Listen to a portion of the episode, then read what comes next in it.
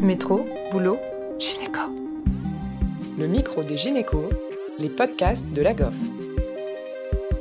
Bonjour, aujourd'hui nous accueillons le docteur Johan Kerbage, chirurgien au CHU de Lille spécialisé dans la cancérologie gynécologique et mammaire. Il va nous expliquer aujourd'hui quelles sont les nouveautés sur le cancer de l'endomètre en 2021. Merci Johan d'avoir accepté de participer à ce podcast. Peux-tu s'il te plaît commencer par nous rappeler comment on classe désormais les cancers de l'endomètre? Alors merci, merci beaucoup Océane de, m'avoir sollicité sur cette thématique. Alors vous savez que le, cancer de l'endomètre en fait bénéficie de recommandations récentes euh, européennes euh, avec une association de, de gynéco, de radiothérapie et d'anapathe. Et donc, ça a permis de, reclarifier un petit peu la, prise en charge des cancers de l'endomètre. Effectivement, comme, comme tu me poses la question, de, les reclassifier. Maintenant, on parle plus de, type 1 ou de type 2. les choses sont assez simplifiées. On parle de cancer endométrioïde ou de cancer non endométrioïde. La deuxième nouveauté, c'est que euh, avant on parlait, on gradait les tumeurs en grade 1, grade 2 et grade 3. Maintenant, les choses sont aussi simplifiées. On parle de bas risque pour les grades 1 et 2 et haut risque pour les grades 3. Jusque-là, c'était assez simple, mais on, rentre, on va rentrer un petit peu plus dans le détail. Vous savez que maintenant, on est dans l'ère de la médecine euh, moléculaire, l'immunohistochimie, pardon. Et donc, euh, on a été encore plus loin pour, euh, pour classifier ces tumeurs avec différents marqueurs immunohistochimiques. Pas rentrer dans le détail, mais le, P53, le MLH1, qui sont euh, notamment des marqueurs pour euh, dépister des mutations dans le, dans le cadre du syndrome de Lynch. Et puis un test moléculaire qui va permettre de détecter éventuellement des mutations, cette fois-ci à l'échelle génique, hein, avec le, le, le, gène pôle euh, qui, est, euh, qui est impliqué euh, dans certaines tumeurs endométriales, c'est à peu près 8%. Et ce qui est hyper important, c'est que cette mutation du gène pôle, elle va très clairement nous dire que c'est une tumeur de bon pronostic, même si on est sur des tumeurs avancées, et ça c'est réellement, c'est réellement une grande avancée pour, pour classifier ces cancers de, de l'endomètre. Très bien. Et concernant la prise en charge chirurgicale, est-ce qu'il y a eu des nouveautés? Alors, justement, là, on, parlait de classification hein, à l'échelle moléculaire, l'immunohistochimie. Pour euh, la prise en charge chirurgicale, la, vraie nouveauté, euh, elle, se situe surtout à l'échelle du ganglion sentinelle. Euh, vous savez qu'il y a eu pas mal d'essais randomisés pour évaluer cette, cette procédure, hein, notamment on était un petit peu réticent à le faire sur des tumeurs euh, euh, plutôt avancées. On le réservait vraiment sur des tumeurs euh, très très précoces. Et là, les recommandations ont, été assez claires pour dire que bien sûr, le traitement des stades précoces reposait sur l'hystérectomie totale avec annexectomie bilatérale, mais que pour le geste ganglionnaire, globalement, si on se situait dans des groupes de bas risque ou de risque intermédiaire, on, proposer ce ganglion sentinelle sans qu'il soit obligatoire. Ça permettait de guider les traitements adjuvants, notamment derrière. Et par contre, sur les tumeurs euh, qui nous inquiétaient un petit peu plus, là, très clairement, euh, pour les tumeurs de, dans les risques hauts intermédiaires ou les risques élevés, bien sûr qu'on reste dans, un, dans, des stades précoces, euh, l'utilisation du ganglion sentinelle est recommandée. Alors, comment on doit faire ce ganglion sentinelle? Eh bien, il faut utiliser de manière très préférentielle le verre d'indocyanine. C'est ça vraiment l'élément qui va permettre un taux de détection le plus élevé possible. On peut tout à fait réinjecter euh, pendant la procédure euh, si on a un échec de détection. Ça, c'est bien, bien clair dans les recommandations.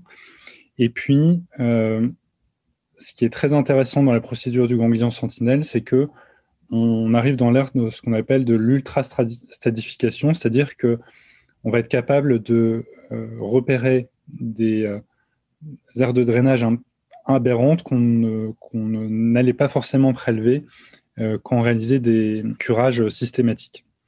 Pour les stades avancés, il y a un petit peu moins de, nouveautés, mais quand même un élément qui est, qui est assez important, c'est que, et qui suit un petit peu ce qui, ce qui s'est passé dans le cancer de l'ovaire.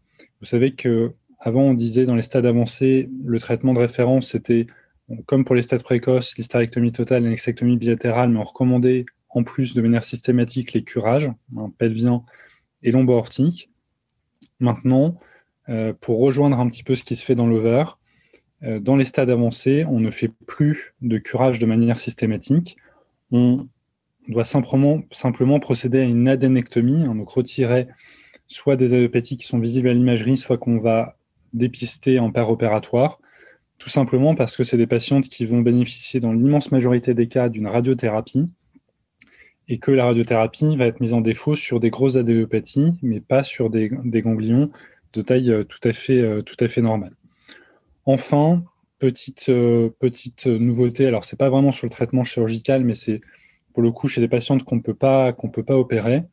Les recommandations disent bien que bah, on peut utiliser la curithérapie pour des tumeurs qui seraient plutôt de, de bas grade et l'association d'une radiothérapie et d'une curithérapie dans les cancers de haut grade. Bien sûr, ce n'est pas le traitement de, référence, mais chez les patientes âgées ou avec des grosses comorbidités, ça peut tout à fait s'envisager comme, euh, comme traitement. D'accord. Et concernant les traitements adjuvants? Alors, c'est là que ça, devient un petit peu, un petit peu difficile, ces, ces, recommandations, et c'est aussi pour ça qu'on a, qu'on a, qu'on a choisi cette thématique pour vous éclairer un petit peu sur, euh, comment, euh, euh, repérer, on va dire, les tumeurs qui vont être de mauvais pronostics sur lesquels on va vouloir être très agressif, avec des traitements adjuvants qui potentiellement vont être assez lourds, et à l'inverse, des tumeurs qui vont être plutôt de bons pronostics et chez qui on va pouvoir désescalader. Hein. C'est un, peu, un peu la mode ce terme, mais clairement dans les recommandations, c'est ce qui est identifié. Les éléments importants à prendre en compte euh, pour le, traitement adjuvant, c'est d'abord les emboles. Les emboles, dans les recommandations euh, anciennes, on disait bah, embol, pas embol. C'était pas très clair. Là maintenant, ce qui, ce qui est bien dit dans les recommandations, c'est que soit il y a quelques emboles et c'est plutôt de bons pronostics, soit il y a franchement euh, un nombre important d'emboles, alors un cut-off autour de 5. Et là, on se dit, bon, c'est une tumeur qui va être agressive. Et d'emblée, le fait qu'il y ait ces emboles classe la tumeur en risque haut intermédiaire, quel que soit son stade FIGO. Et donc, là-dessus, on va euh, être, euh, on va être plus, plus invasif et notamment proposer de la radiothérapie chez ces patients. Ensuite, ce qui va compter, c'est euh, le grade, le grade de la tumeur. Donc, je vous disais, on oublie ces grades 1, grade 2, grade 3, c'est haut grade et bas grade. Les, les tumeurs de haut grade bah, vont faire basculer là aussi sur des, sur tumeurs plus agressives et on va avoir aussi envie d'être un peu plus invasif et donc de proposer, notamment pour euh, les tumeurs euh, précoces, hein, les stades 1A, plutôt de la curithérapie et pour les tumeurs un peu plus avancées, stade 1B ou stade 2, plutôt euh, de la radiothérapie. Ensuite, ce qui va rentrer en compte, et là c'est vraiment euh, la prise en charge moderne du, cancer de l'endomètre, même si dans les recommandations on, garde encore euh, la façon ancienne de classifier ces, tumeurs, mais c'est clairement l'utilisation de, la caractérisation moléculaire. Et donc globalement, comment, comment, comment on sépare ces différents profils moléculaires Mais D'abord, je vais parler de la mutation POL. Mutation POL, c'est le, le c'est un gène et quand on enregistre la mutation au sein de la tumeur, bah, c'est une tumeur qui devient de très bons pronostics.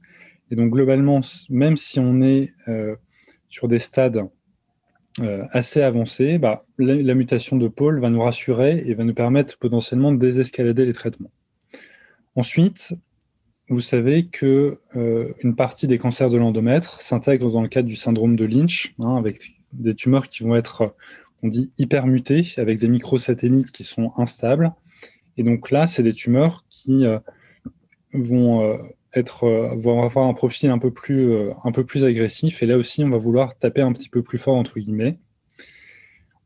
Troisième grand groupe de profils moléculaires, c'est la, mutation de P53. Donc, vous savez, P53, c'est un gène qui est impliqué dans la, genèse tumorale. Et donc, quand on a une mutation de P53, on a aussi des tumeurs qui sont plus euh, agressives. Et donc là aussi, on a, on a envie d'être euh, un peu plus agressif.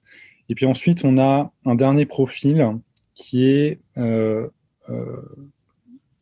P53, mais avec des mutations qui sont à, faible copie. Et là, on ne sait pas trop, on est plutôt dans des risques, dans des risques intermédiaires et on prend en compte les autres facteurs, type la présence, la présence d'embol. Donc, vous verrez, joint à ce podcast, je, vous donnerai une petite figure euh, pour, euh, qui résume un petit peu comment euh, vous orienter pour les traitements adjuvants. Mais globalement, il faut retenir que on va de plus en plus loin dans la caractérisation de, ces tumeurs. C'est des tumeurs qui deviennent très très différentes entre elles. Hein. Ça, rejoint un petit peu ce qui a été fait dans le cancer du sein. Et donc, il faut réellement accentuer notre, travail de prise en charge euh, sur le profil moléculaire pour vraiment traiter correctement nos patientes et être euh, très agressif pour les tumeurs agressives et euh, essayer de désescalader pour les autres. Merci au docteur Kerbage pour cette mise à jour sur le cancer de l'endomètre et à Océane Pêcheux pour avoir préparé et animé cette interview. Merci à tous de nous avoir écoutés aujourd'hui. Rendez-vous la semaine prochaine pour un nouvel épisode vous retrouverez toutes les ressources et références de ce podcast dans la description. Et surtout, n'hésitez pas à vous abonner à la chaîne, à lui accorder 5 étoiles, voire même à en parler autour de vous. Métro, boulot, gynéco.